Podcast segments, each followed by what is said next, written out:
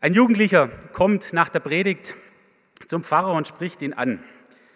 Herr Pfarrer, es war eine ganz tolle Predigt. Sie hat mich sehr angesprochen. Der Pfarrer ist etwas überrascht und weiß nicht ganz genau, was er darauf sagen soll. Also sagt er, danke, aber das war nicht ich, es war der Heilige Geist. Daraufhin der Jugendliche mit großen Augen, Herr Pfarrer, so gut war die Predigt nun auch wieder nicht. Ich wünsche uns, dass wir durch das, was ich in den nächsten Minuten mit euch teilen will, Gott selbst durch seinen Heiligen Geist zu uns spricht. Nicht meine Worte sind entscheidend, das, was ich mir aufgeschrieben habe und mit euch teilen will, sondern Gottes Worte. Gottes Worte in deinem Leben. Gottes Worte in deinem Alltag, in den anstehenden Ferien, in deine Familie. Gottes Wort für dich. Ich darf heute die, den Schlusspunkt sozusagen setzen unter die Predigtreihe zur Gerechtigkeit. Es gab viele gute Impulse in den letzten Wochen. Vor drei Wochen ging es ja um weltliche Gerechtigkeit, in einem interessanten Interview. Aber eigentlich ist es heute kein Schlusspunkt, sondern ein Doppelpunkt, weil diese vielen guten Impulse dürfen nachklingen. Und ich lade euch ein, es ist ja alles zum Nachhören auch im Internet verfügbar. Vielleicht in den anstehenden Urlaubstagen, hoffentlich Urlaubstagen ähm, oder Ferien oder auch sonst in einem ähm, guten Abend, einfach mal weiterzudenken, tiefer zu denken. Heute für die Predigt habe ich, als ich die E-Mail bekommen habe von Margit mit der Überschrift, ich weiß nicht, wer die Überschrift über diese heutige Predigt äh, gelesen hat irgendwo, Erziehung und Bildung zur Gerechtigkeit, habe ich gedacht, Margit, du hast den falschen Empfänger ausgewählt. Was soll ich denn dazu sagen? Wäre da nicht ein Lehrer besser? Und Lehrer haben wir ja eigentlich viele. Erziehung und Bildung gehört nun nicht zu den vordersten Aufgaben eines Richters. Aber zum Glück wart ihr so weise und habt einen ganz interessanten, spannenden Bibeltext zugeordnet, nämlich Psalm 85, die Verse 10 und 11. Ihr könnt es hier mitlesen. Da steht, ja, nahe ist seine Rettung denen, die in Ehrfurcht vor ihm leben. Seine Herrlichkeit soll wieder Wohnung nehmen in unserem Land. Dann begegnen einander Gnade und Wahrheit, dann küssen sich Gerechtigkeit und Friede.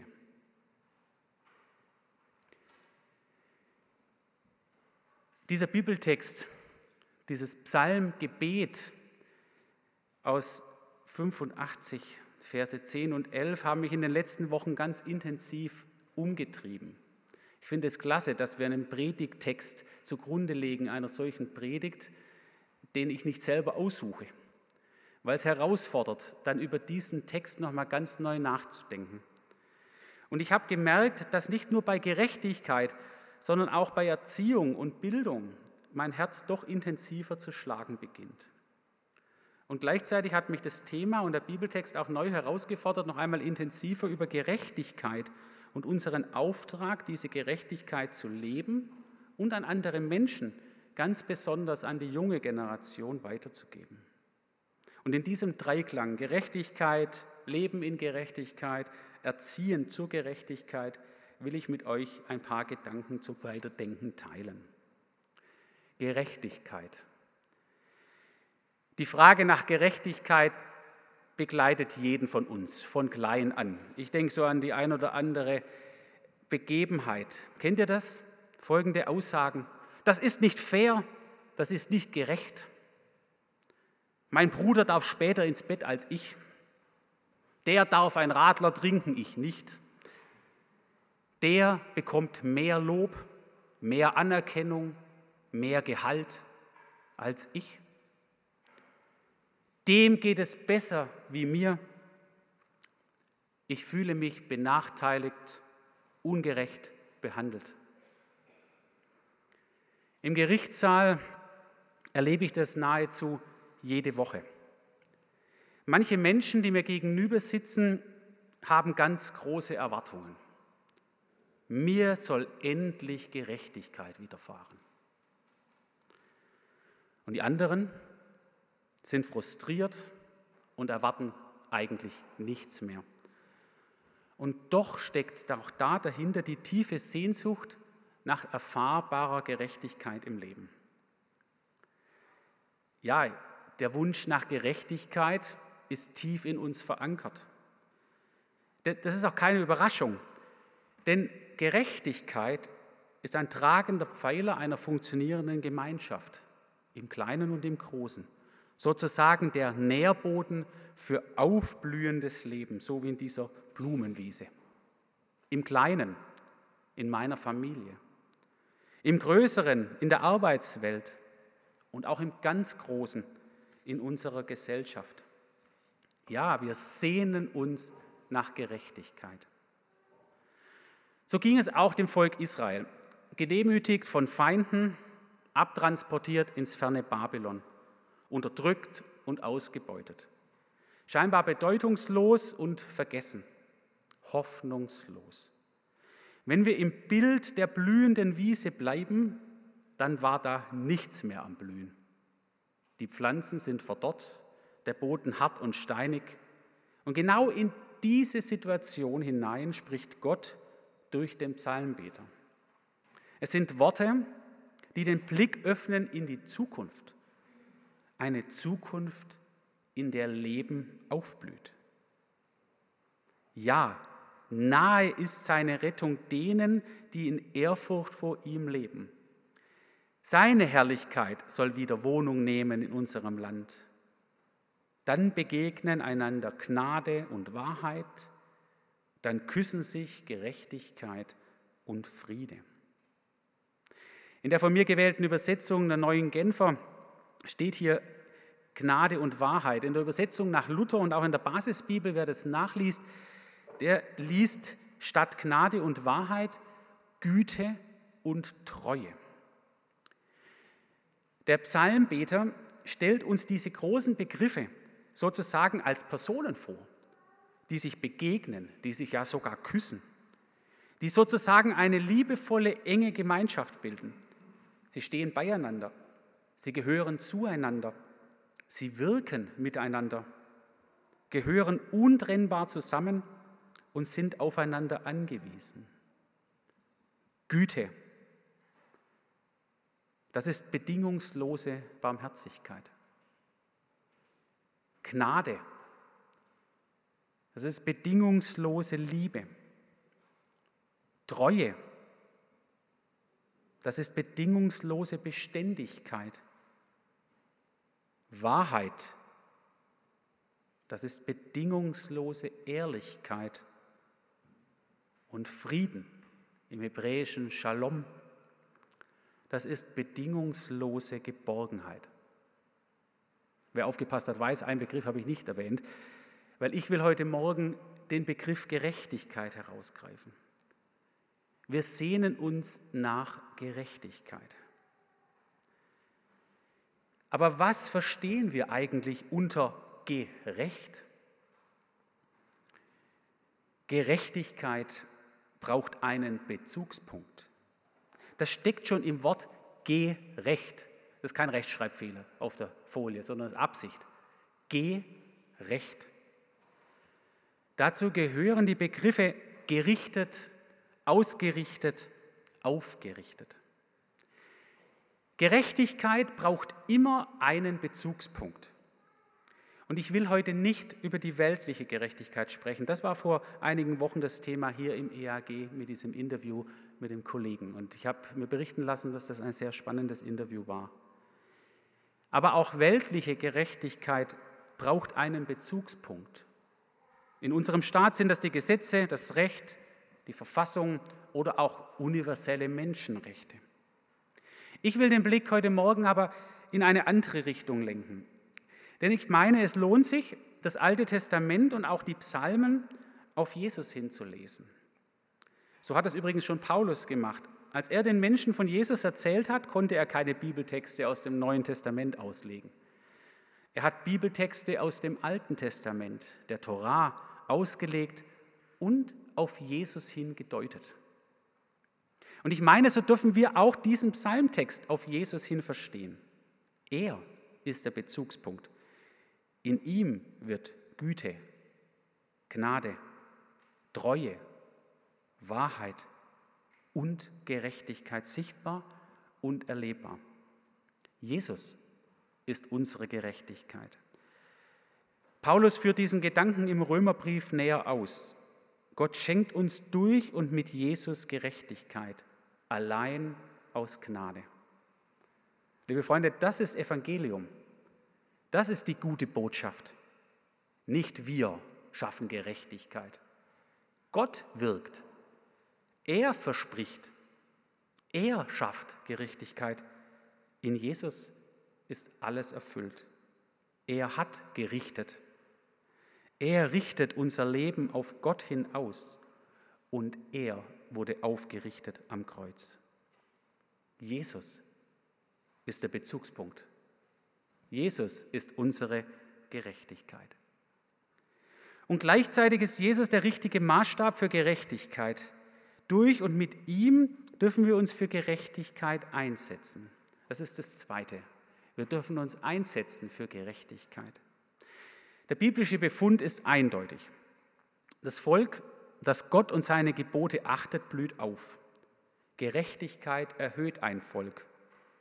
Ich habe mir dann angesichts der Predigt auch nochmal intensiver mit den Sprüchen beschäftigt. Ein spannendes Buch. Tolle Sachen stehen da drin. Aber es ist total spannend auch zu sehen, wie oft der Begriff Gerechtigkeit darin vorkommt. Oder die Gerechten. Es ist auch spannend, wie oft dort den Gerechten Gutes verheißen wird. Und auch unser Psalmtext heute Morgen verspricht es. Da steht nämlich, nahe ist Gottes Rettung denen, die in Ehrfurcht vor ihm leben. Das sind die, die mit ihm rechnen, die ihn ernst nehmen, ihm vertrauen, seine Autorität anerkennen. Und wenn wir das auf Jesus hinleben, erlesen, die seine Rettungstat annehmen und ihm nachfolgen. Aber wie geht das? Was heißt in Ehrfurcht vor Gott leben? Wie folgen wir Jesus nach? Das ist ein breites Thema. Ich greife nur einen einzigen Punkt heraus. Wenn wir uns für Gerechtigkeit einsetzen, dann brauchen wir eine Werteordnung. Wie gut, dass uns Gott mit den zehn Geboten eine solche Werteordnung geschenkt hat. Die zehn Gebote sind ein guter Rahmen für gelingendes Leben. Quasi Gottes Vorstellung vom gemeinsamen Leben. Jesus hat diese Gebote aufgegriffen und neu mit Leben gefüllt. Sie sind wie Leitplanken des Lebens, damit wir auf der Straße bleiben und nicht vom Weg abkommen. Mit dieser Werteordnung im Gepäck dürfen und sollen wir Gottes Gerechtigkeit, nämlich Jesus Christus, in die Gesellschaft tragen, sie mitgestalten. Ich durfte im letzten Herbst mit jungen Erwachsenen aus unserem Videoteam von Bildwerk Medien einen Kongress des christlichen Netzwerks Lausanne Europe begleiten. Das ist Teil eines weltweiten Netzwerkes einer Bewegung von Christen. Und dabei haben mich besonders Menschen inspiriert, die voller Begeisterung für Jesus Gottes Liebe ganz konkret zum Menschen bringen. Sozusagen Mission in Aktion.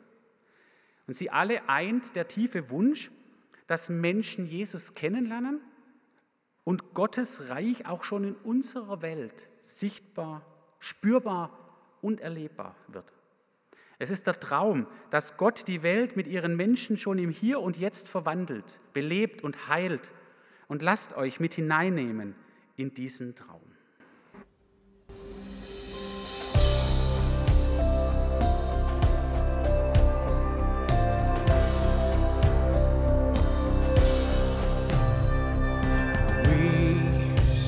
your kingdom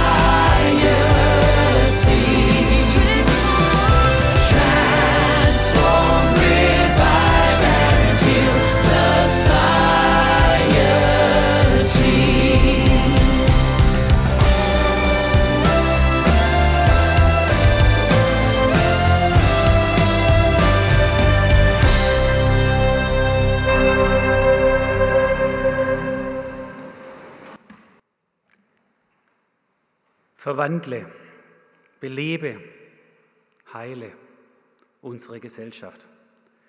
Ich habe das im Herbst das erste Mal gesehen, es wurde kurz vorher veröffentlicht und seither lässt es mich nicht los. Es läuft daheim immer wieder und vielleicht können es die einen oder anderen zu Hause auch schon immer hören.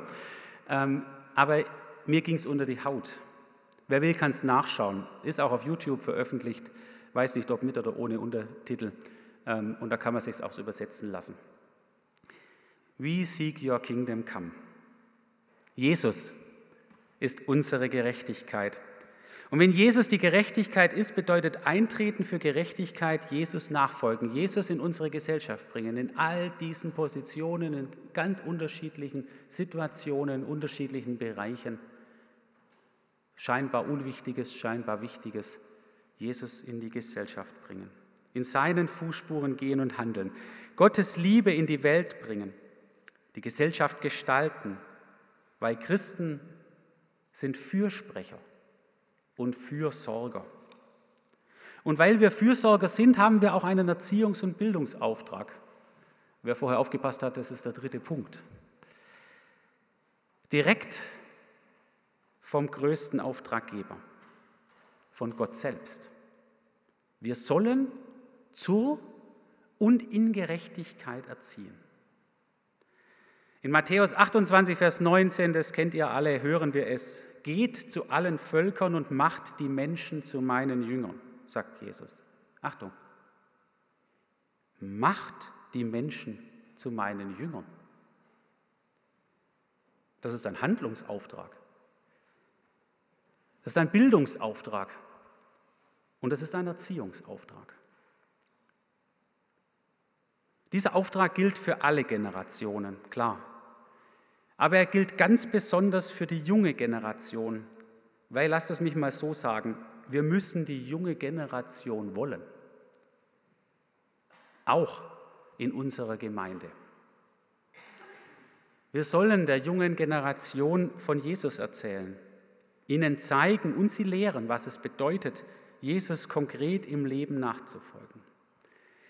Im Mai durfte ich das Christival in Erfurt miterleben. Ein Festival mit über 10.000 jungen Menschen und ein paar älteren Mitarbeitern, so wie ich. Und für manche Teens war es überhaupt das erste Mal, vor allem wegen Corona, dass sie so ein Event erleben konnten. Und ich bin immer noch begeistert, wie viele junge Menschen ihren Glauben ernsthaft leben wollen, ermutigende christliche Gemeinschaft suchen, ihre Kultur prägen und hochkonzentriert auf Gottes Wort hören. Beides. Gefühl und klare aussageklares Studium und klare Predigt. Solche Orte brauchen wir, auch hier in Esslingen, über die Gemeindegrenzen hinweg, weil das sind Orte, in denen wir Jesus verkündigen, von Gottes Gerechtigkeit und den Auswirkungen im Leben erzählen. Ich lese euch ein paar Verse aus Psalm 78. Was wir gehört und erfahren haben und was unsere Väter uns erzählt haben, das wollen wir auch unseren Kindern nicht vorenthalten. Denen, die nach uns kommen, wollen wir von den großartigen Taten des Herrn erzählen, von seiner Macht und den Wundern, die er vollbracht hat. Für die Nachkommen Jakobs hat er Verordnungen erlassen, die seinen Willen bezeugen. Ja, für ganz Israel hat er Gesetze aufgestellt. Unseren Vorfahren befahl er, sie ihren Kindern weiterzugeben. Denn die ganze Nachwelt sollte gut Bescheid darüber wissen. Alle, die später geboren würden, sollten immer wieder bereit sein, es ihren Kindern zu erzählen. So würden sie alle ihr Vertrauen auf Gott setzen und seine großen Taten nicht vergessen. Ja, dann würden sie nach seinen Geboten leben. Sind nicht meine Worte, sind Worte des Beters aus Psalm 78. Wir sollen und dürfen zur und in Gerechtigkeit erziehen. Ich bezweifle, ob wir diesem Auftrag in unseren Familien, in der Kirche und in unserem CVM ausreichend nachkommen. Ich bin überzeugt, dass wir vor allem unter jungen Menschen eine neue Bibelbewegung brauchen. Eine Auseinandersetzung mit dem Wort Gottes, ganz konkret. Ein Suchen, Fragen, ein Ringen was Gott in unserem Leben von uns möchte. Wie Jesus Nachfolge konkret ausschaut. So dass Gott gute, hilfreiche, ermahnende und ermutigende Worte in unser Leben und das unserer Kinder sprechen kann. Lass mich mal so ehrlich fragen und ich nehme mich mit in diesen Reigen mit auf. Lesen wir in unseren Familien, in unseren Jugendkreisen, in unseren Pfadigruppen und Sportangeboten eigentlich miteinander die Bibel? Beschäftigen wir uns mit Gottes Wort? Hören wir auf das, was Gott uns durch sein Wort sagen will? Und an die Eltern, erziehen wir unsere Kinder im Glauben? Begleiten wir Teens in ihrem Glauben? Bauen wir Beziehungen und sprechen wir in ihr Leben, sodass wir das auch dürfen? Ich bin fest überzeugt, und das lese ich in unserem Bibeltext heute Morgen. Es lohnt sich, hier zu investieren. Gottes Gerechtigkeit in Jesus, Leben in seiner Nachfolge und die Weitergabe dieses Geschenks an andere Menschen, ganz besonders an die junge Generation unserer Kinder, steht nämlich unter einer großen Verheißung. Gottes Herrlichkeit soll wieder Wohnung nehmen in unserem Land. Dann begegnen einander Gnade und Wahrheit, dann küssen sich Gerechtigkeit und Friede. Und dieser Shalom, diese bedingungslose Geborgenheit, der Friede Gottes, der sei mit euch allen. Amen.